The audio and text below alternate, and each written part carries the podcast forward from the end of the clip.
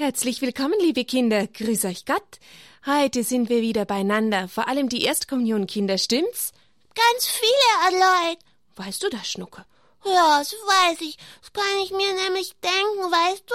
Ich denk's mir, da sind zwei, drei, sieben, neunzehn, fünfzehn, zwanzig, hundert. So viele Erstkommunionkinder beim Radio? Ja. Du, ich mag jetzt die Geschichte vom Franz hören. Vom Franz? Ja, vom Franzl hast du doch gesagt. Vom kleinen Franzl erzählst du Geschichte. Das stimmt schon. Die kommt schon noch, Schnockel. Und die von der Mutter Olympia, vom Francisco und Jacinta?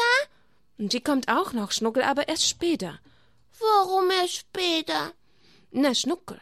Zuerst hab ich mir gedacht. Hm, was hab ich mir denn eigentlich gedacht? Du hast, schon vergessen. Du bist ein Lümmel, Schnuckel. Bringst mich ganz durcheinander. Ja, ich wollte doch den Kindern sagen, dass wir jetzt mit ganz schnellen Schritten auf Ostern zugehen. Ich kann auch ganz schnell laufen. Naja, so war das nicht gemeint, Schnucke. Mit schnellen Schritten, das heißt, es ist schon bald soweit.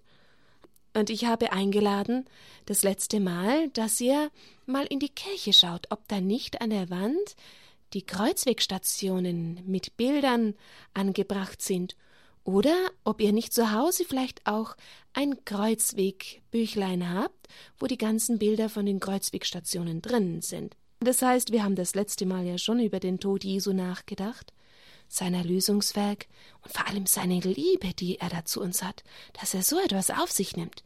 Könnt ihr euch vorstellen, dass er einfach für jemand anderen sterben würdet? Und Jesus hat das für uns alle getan. Und nicht nur gestorben, er hat ganz, ganz schön viel gelitten, so viel wie niemand von den Menschen leiden kann. Und jetzt wollte ich mit euch noch überlegen, was denn danach war. Was ist denn da geschehen, nachdem Jesus da gekreuzigt wurde. Was war da?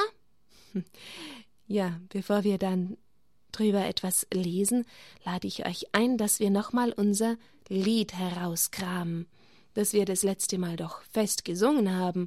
Und vielleicht habt ihr auch zu Hause mal selber nochmal das Lied gesungen, O Haupt voll Blut und Wunden.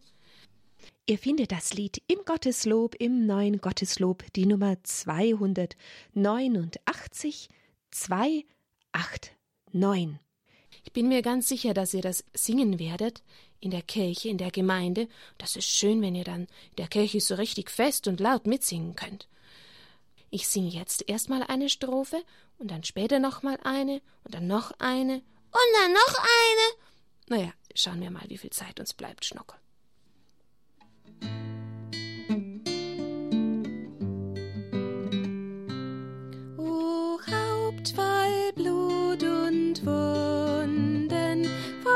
Schmerz und voller Hohn, o Haupt zum Spott gebunden,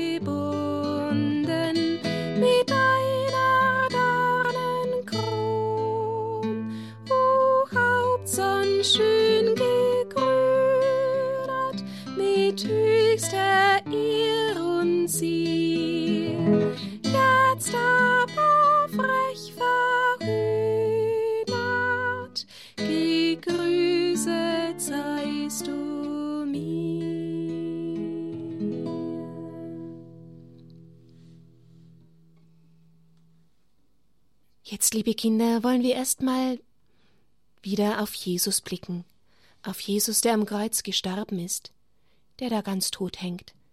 Wir haben das letzte Mal davon gehört. Wer stand denn da unter dem Kreuz? Maria. Maria, genau. Und da stand auch noch der Johannes. Wie geht's denn den beiden, Schnockel? Die sind bestimmt ganz traurig und müssen weinen. Oh ja, wenn man einen lieben Freund verliert dann müssen wir, glaube ich, schon ganz schön weinen.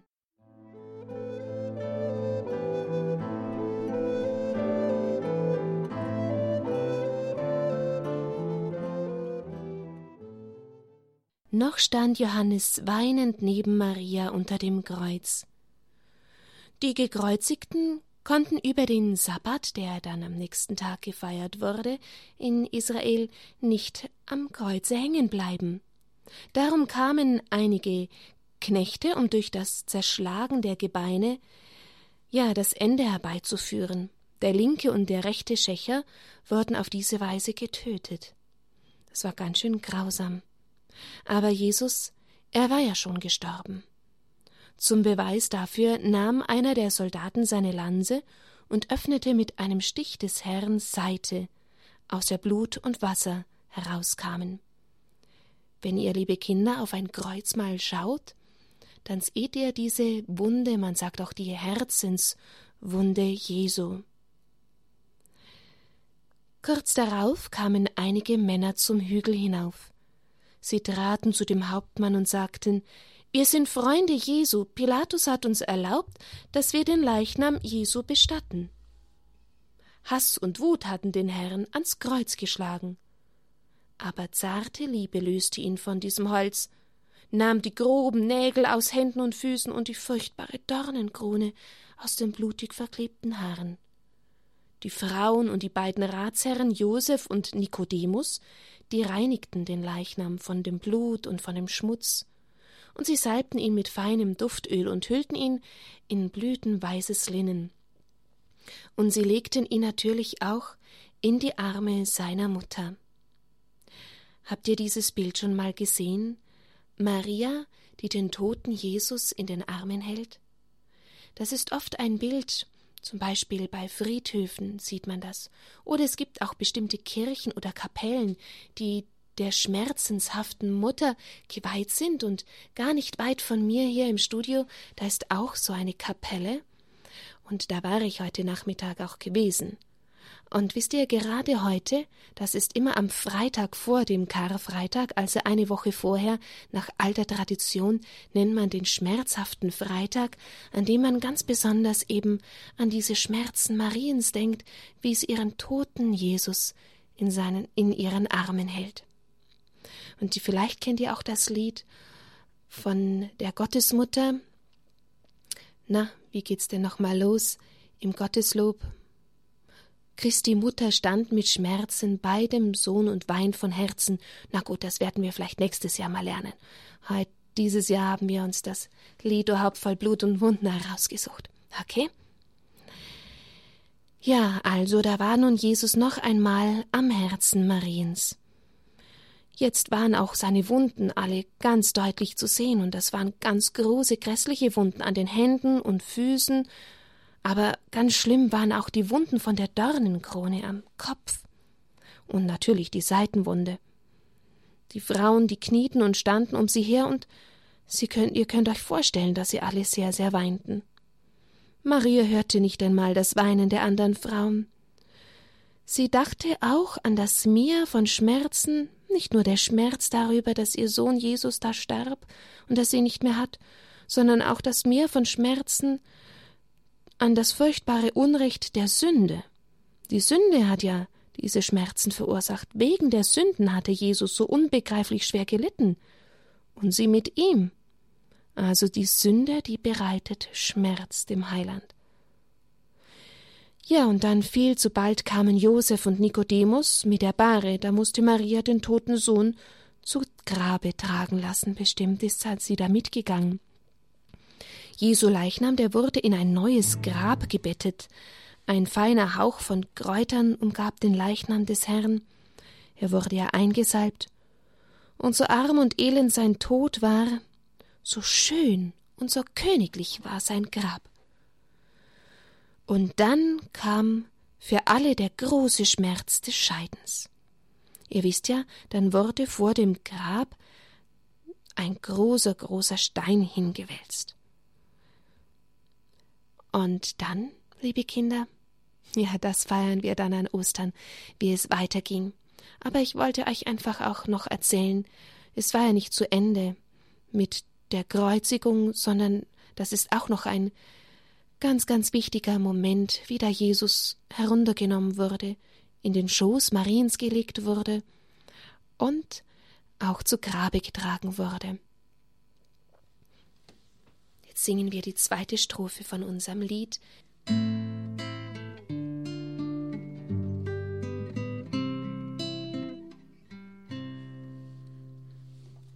Liebe Kinder, ich denke, es passt vielleicht besser, wenn wir die sechste Strophe singen, weil da heißt es nämlich, wenn ich einmal soll scheiden, so scheide nicht von mir. Was ist da gemeint? Das gemeint, wenn ich auch mal sterben werde, so bitten wir, dass er dann bei uns ist.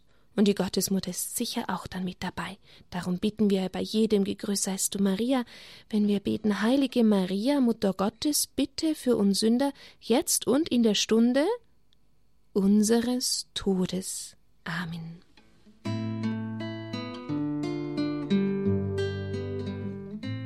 Wenn ich einmal soll scheiden, so scheide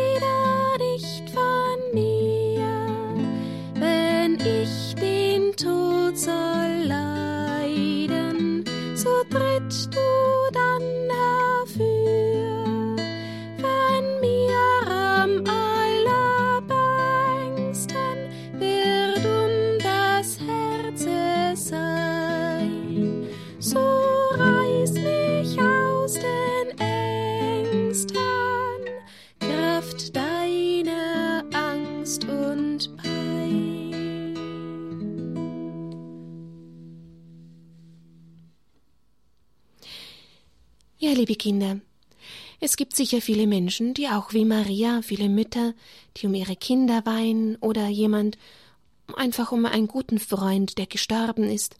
Aber wir wissen ja jetzt, hm, wir haben ja jetzt schon die Gewissheit, dass Jesus auch auferstanden ist und dass der Tod ja nicht irgendein Loch ist, wo alles aufhört, sondern dass da erst das wirkliche Leben beginnt.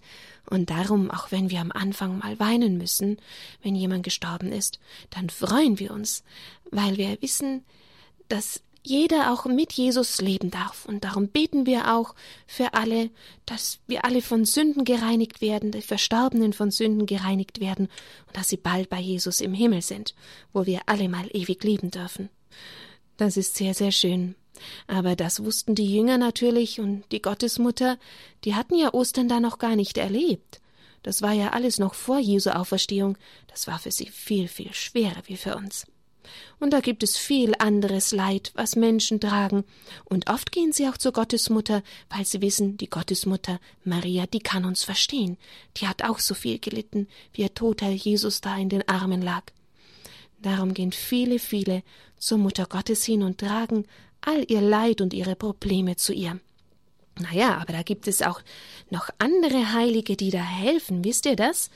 Dass wenn wir bitten, dass wir Hilfe erfahren? Und jetzt kommt die Geschichte vom kleinen Franzl, auf die der Schnuckel ja schon wartet. Das hast du gleich am Anfang ja schon gesagt, gell, Schnuckel? Ja, jetzt kommt der kleine Franzl. Den wollte ich nämlich hören. Aber das andere war auch gut. Na, dann bin ich aber froh, Schnuckel.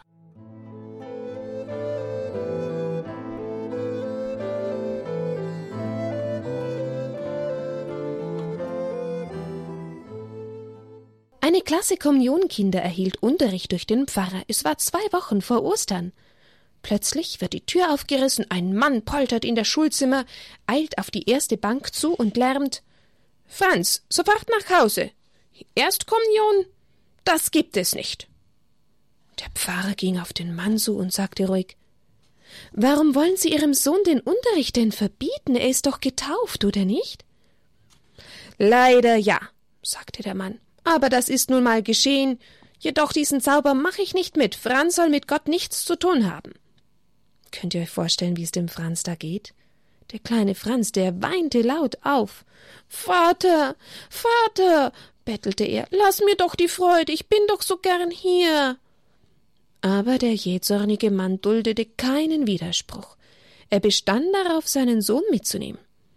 Am Abend, da läutete es an der Glocke am Pfarrhaus. Herr Pfarrer, bat er, seien Sie doch Vater nicht böse. Er hat ganz schlimme Kameraden. Die verhetzen ihn. Die Mutter schickt mich. Hier ist Geld für eine heilige Messe zu Ehren des heiligen Josef. Mutter sagt, der heilige Josef wird schon alles in Ordnung bringen. Hat Vater dich arg geschlagen, Franz? Nein, Herr Pfarrer, ich hab so gebettelt, da hat er auch Mutter nicht geschlagen. Ist denn dein Vater krank? Mutter sagt, er hat das aus dem Krieg mitgebracht. Der Priester legte dem Knaben segnend die Hand auf den Kopf. Habe guten Mut, lieber Franz. Deine Mutter hat ihren Kummer dem heiligen Josef anvertraut. Ich werde mit allen Erstkommunikanten für dich zum heiligen Josef beten. Er wird helfen. Und der Unterricht? fragte Franz. Hm, das machen wir so. Du brauchst Vater gar nicht zu sagen und ihn auch nicht aufzuregen. Wenn du einfach Zeit zum Spielen hast, dann läute am Pfarrhaus und dann helfe ich dir. Franz ging erleichtert nach Hause. Er lernte in aller Stille den Katechismus. Er betete und der Priester mit den Kindern betete. Aber der verhetzte Mann gab nicht nach. So kam der weise Sonntag, alle Kinder wurden feierlich zur Kirche geführt, und Franz war nicht dabei. Die Kinder zogen ein in das Gotteshaus, die Orgel erbrauste, alle Glocken läuteten. Franz war nicht dabei.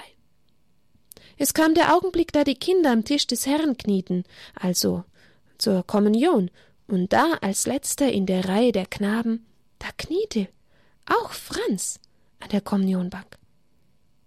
Er ging fromm zurück zur Bank, wo seine Mutter kniete. Er sah nicht, dass hinten in der Kirche ein Mann stand und still weinte. Wer war das? Sein Vater. Ist er doch noch gekommen? Schau, Schnuckel, da hat dann der heilige Josef geholfen. Plötzlich war der Vater wie verwandelt. Ah, das ist ja ein Lieber.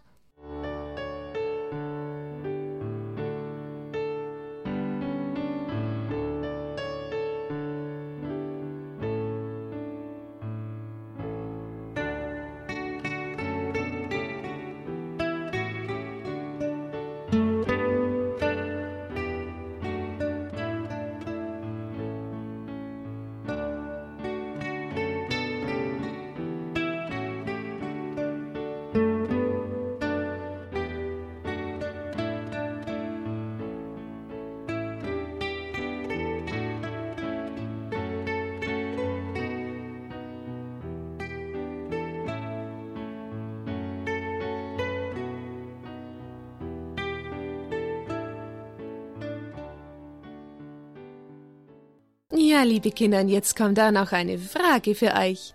Und ihr müsst die Antwort alleine finden, wir werden es nicht verraten. Nein, ich verrat's nicht. Wir haben im Schnuckel nämlich gerade gesprochen. Wir haben über den heiligen Josef gesprochen.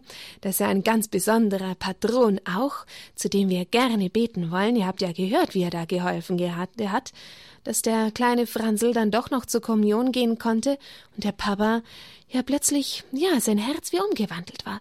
So umgewandelt, dass er sogar, obwohl er vorher so geschimpft hat und geschrien hat, plötzlich geweint hat.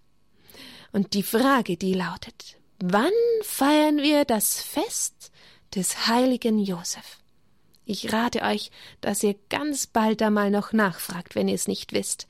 Denn das Fest feiern wir im März und der ganze Monat März ist dem heiligen Josef geweiht und mehr verrate ich nicht.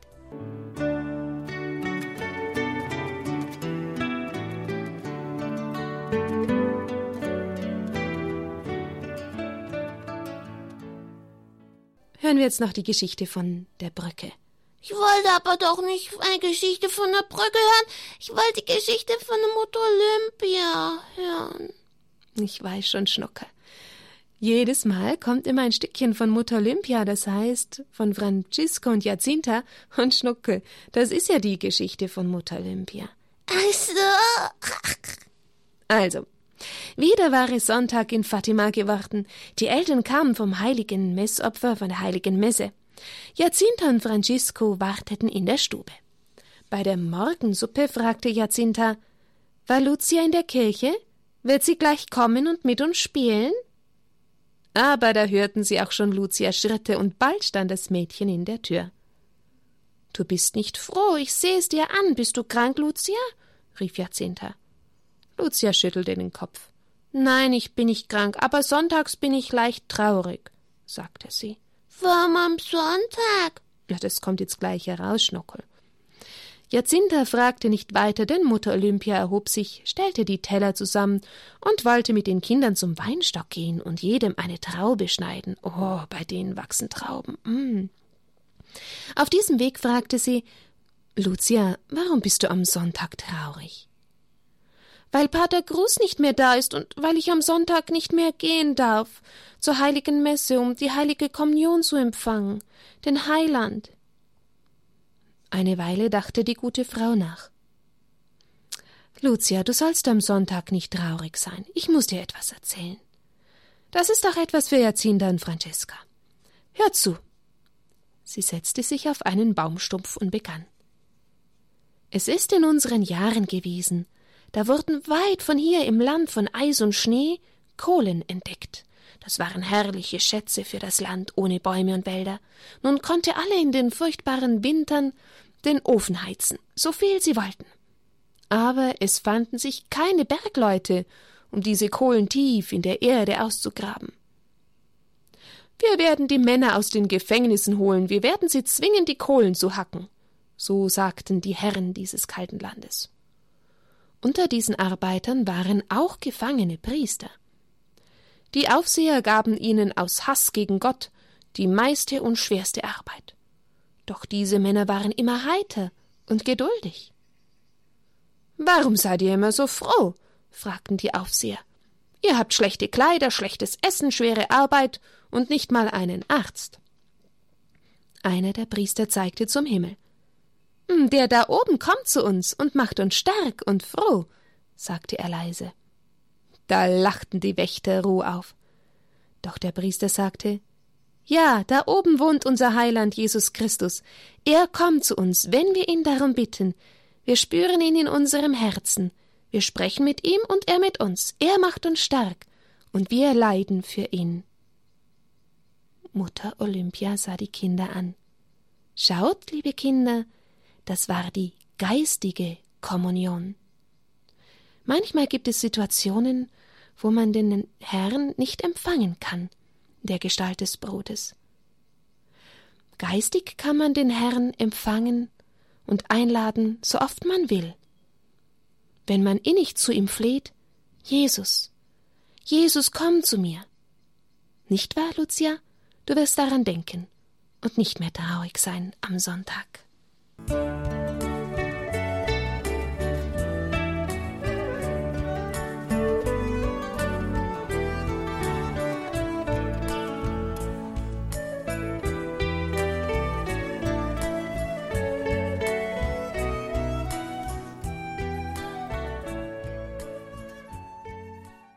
Liebe Kinder, ich möchte euch einladen, dass wir gemeinsam uns jetzt nochmal vorbereiten auf die Erstkommunion, vorbereiten auch auf Ostern, indem wir es so machen, wie Mutter Olympia gerade der Lucia erzählt hat von diesem Priester. Besonders alle Kinder, die ja noch nicht zur Erstkommunion gehen, vielleicht auch noch nicht dieses Jahr, dass ihr einfach auch diese geistige Kommunion übt. Das heißt, dass ihr einfach den Herrn bittet, Jesus, komm, Jesus, komm zu mir, komm in mein Herz, und mach du mich froh und stark, und mach du mich heilig und rein. Komm, Jesus, komm. Versuchen wir das wenigstens einmal am Tag zu sagen? Ja. Schnuckel, erinnerst du mich? Ja. Na gut, dann machen wir das alle zusammen. Und das ist unser Abendgebet auch heute ganz einfach und kurz, okay? Im Namen des Vaters und des Sohnes und des Heiligen Geistes. Amen. Jesus, wir sehnen uns danach, dass du in uns lebst, dass du bei uns bist in unserem Herzen, zu jeder Zeit, wenn wir traurig sind, wenn wir froh sind. Und so bitten wir dich jetzt an diesem Abend, komm, Jesus, bitte komm. Und Dank sei dir, dass du kommst in unser Herz. Und wir freuen uns, wenn wir dich dann in ganz besonderer Weise in der Kommunion begrüßen dürfen und du zu uns kommst. Amen. Im Namen des Vaters und des Sohnes, des Heiligen Geistes. Amen. So, liebe Kinder, ich glaube, jetzt ist Zeit, dass wir Gut Nacht sagen und ihr so richtig ins Bett fallen könnt wie ein Kartoffelsack. Ah, wie ein Kartoffelsack. ja, Schnuckel, schwer wie ein Kartoffelsack, weißt du? Ich bin kein Kartoffelsack. Doch, ich bin jetzt ein Kartoffelsack und du musst mich ins Bett tragen. Weil ich bin so schwer, ich kann gar nicht laufen. Ein Kartoffelsack kann nicht laufen. Ach so. Okay, einverstanden. Ich mag mit das Spiel. ist kein Spiel, das ist wirklich. Ach, so ist wirklich. Entschuldigung, Schnuckel. Gute Nacht, Kinder. Vielleicht trägt euch ja heute auch jemand ins Bett.